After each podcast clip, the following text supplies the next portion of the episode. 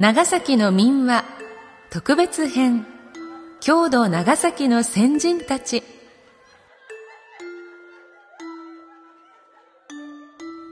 NOC、NOCS 長崎卸センターがお届けするポッドキャスト長崎の歴史シリーズ。このシリーズでは高吉松雄一著作我らの長崎県郷土の偉人から歴史上著名な方それぞれの地域で記憶され尊敬されている方々のエピソードを集め全10話長崎の民話特別編郷土長崎の先人たちとして配信するものです。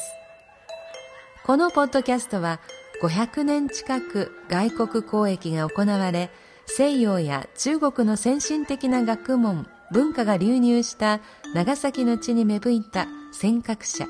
先駆者そして身をもって郷土に尽力された方々の自歴を紹介しようという試みです。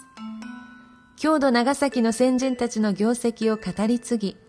子供たちの今後の人生の糧になればという企画です。なお原作は昭和30年に出版されており地名産物価値観などで現在とは相違するところがあります。必要に応じて地名、産物などについては修正または省略を、語彙や言い回しについては現在の時点で適当と思われる言葉に言い換えている部分もございます。できるだけ原作から感じられる風合いを残すように心がけたつもりです。あらかじめご容赦いただければ幸いです。読み手は歌の種でありたい山田睦美です。最後までお付き合いください。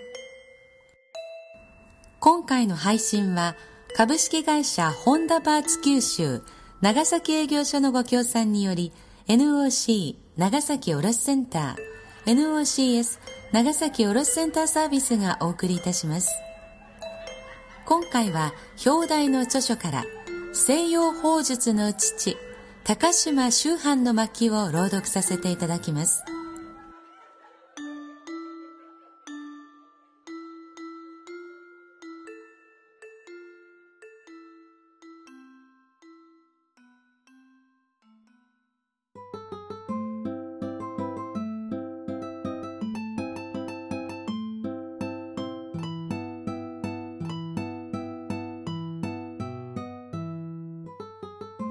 江戸中の人がまだのんきに太平の夢を貪っていた天保12年のことです。江戸の町の外れの徳丸ヶ原で大砲シモンを並べ100人余りの兵隊がこれをドンドンと打ち出しました。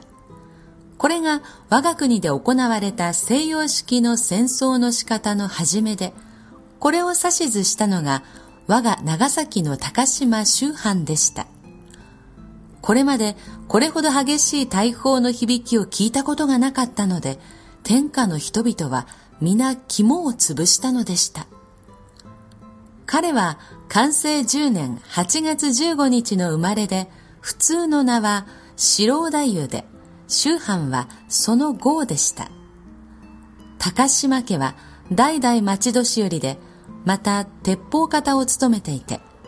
特に父親の四郎兵衛は萩流の法術の名人と言われていました。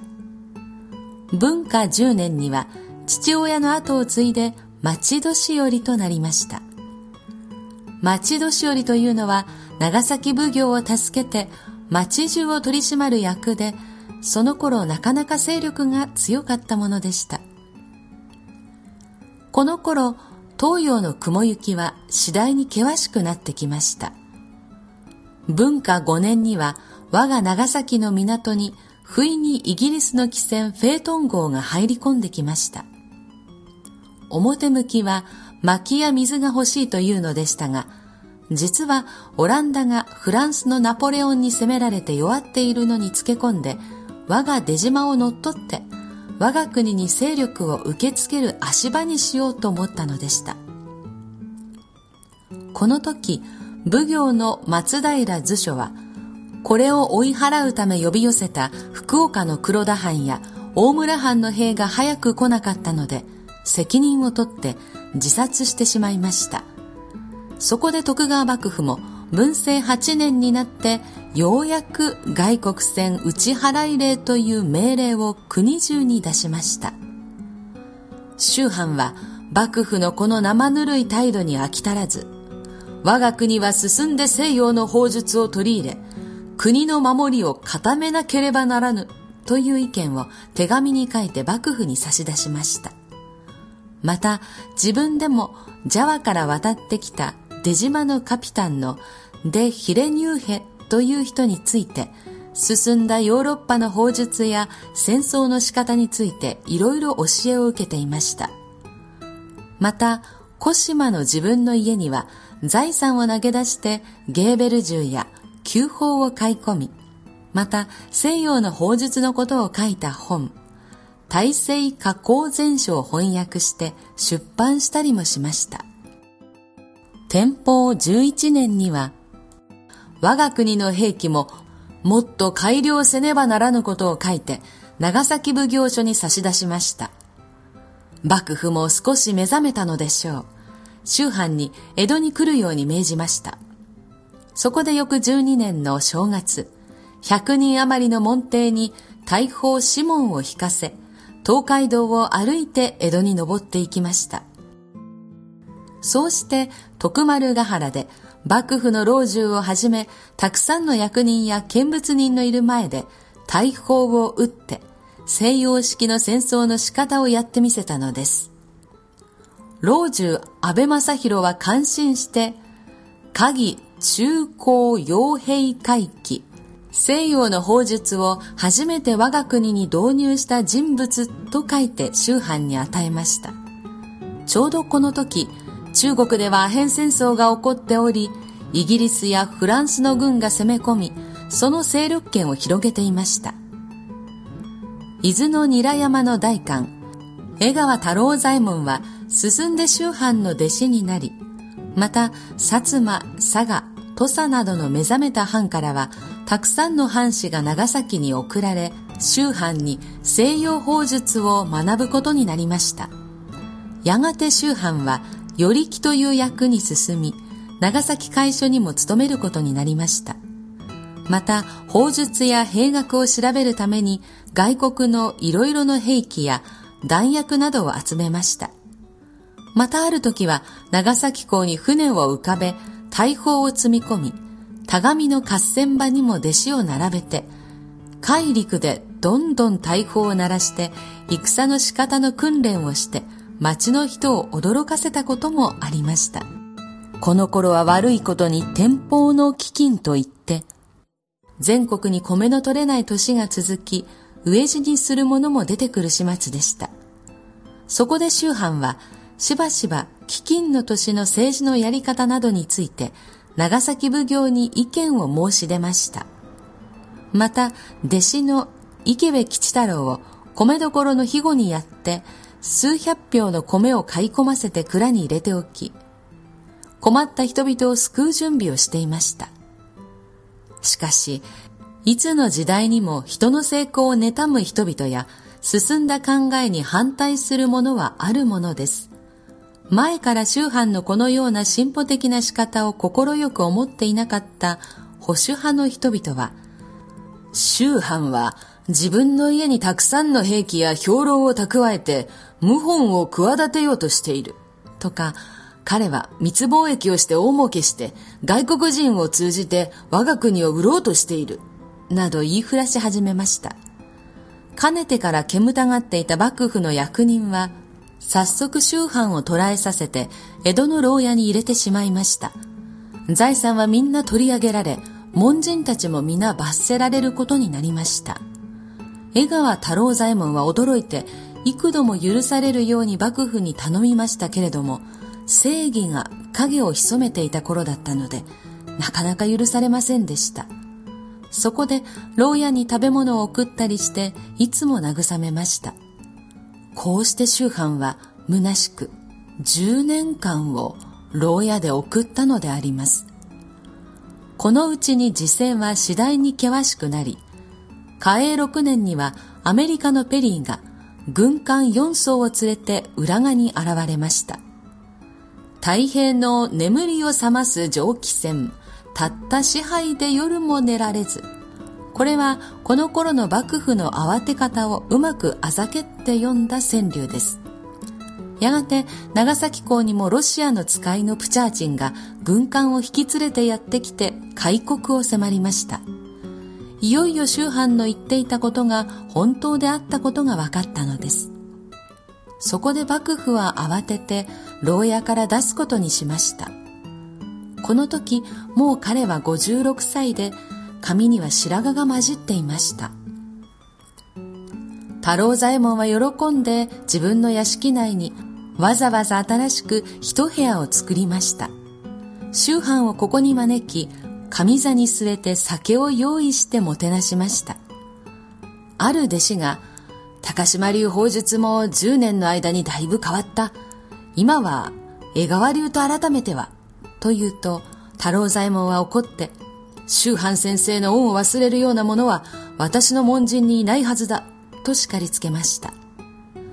宗藩は法術の稽古が始まるとわらじ履きで鉄砲を担ぎ兵の間に混じって10年間離れていた技を取り戻そうと励みました。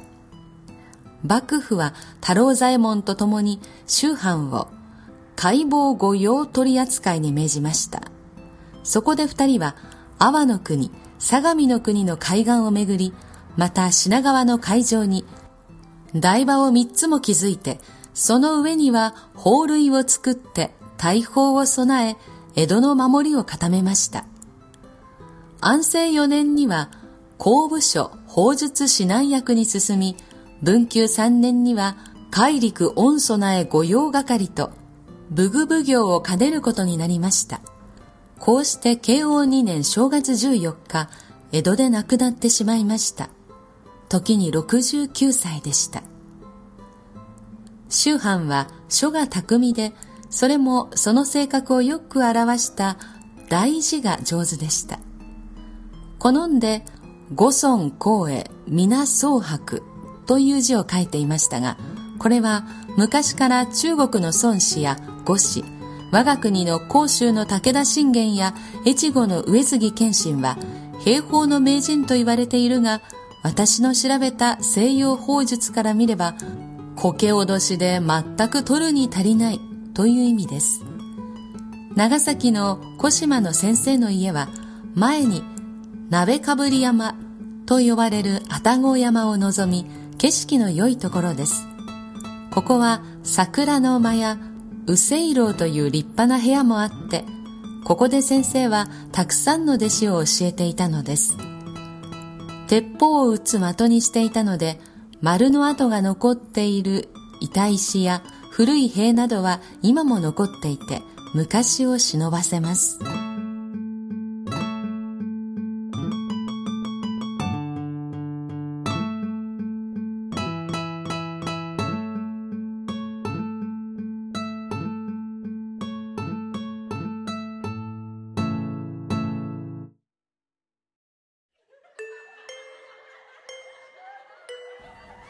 街の人が聞いたという初めてのその大砲の音それを聞いた時の驚きってすごかったんでしょうね。びっくりしたんだろうと思います。命が奪われるとか生きた心地がしないとかそんな音だったのかなと想像しながら読んでみました、これからの時代にそんな大きな音がすることのないように祈りながら読ませていただきました、皆さんにはどのように届いたでしょうか？今回の配信は株式会社ホンダパーツ九州長崎営業所のご協賛でお送りしました。株式会社ホンダパーツ九州長崎営業所ではホンダ車すべてにジャストフィットする純正パーツやアクセサリー、グッドイヤータイヤをはじめ安心、快適、そしておしゃれな四輪電動カートモンパル ML200 カセットボンベを利用して電気を作る発電機エネポ環境に配慮された仮払い機などお客様のニーズにお応えするために幅広く対応した商品を取り揃えています。気になる商品がありましたら電話095-839-3181までお気軽にお問い合わせください。次回は黒崎の店主マルコ・ドロ神父の巻をお届けする予定です。このポッドキャストは NOC 長崎卸センター NOCS 長崎卸センターサービスがお届けしております。なお本文中差別的または差別的とみなされかねない表現がある可能性もありますが、著作者にはそのような意図がないことはもちろんであり、もう長い期間出版され続けている書物であること、さらに原文の芳醇な香りを残すべく、原則原文のまま朗読させていただいております。ただし、言い回しや歴史的に誤っている記述については、当社でやむを得ず修正または省略しております。ご了承いただきますようお願いいたします。また、このポッドキャストに対するご意見、ご指摘は、nocs.e064.com まで電子メールでお送りいただければ、その内容のご紹介を当社ホームページで行い、今後の配信の参考とさせていただきます。よろしくお願いいたします。では、次回までしばらくの間、さようなら。歌の種でありたい。歌種の山田睦美でした。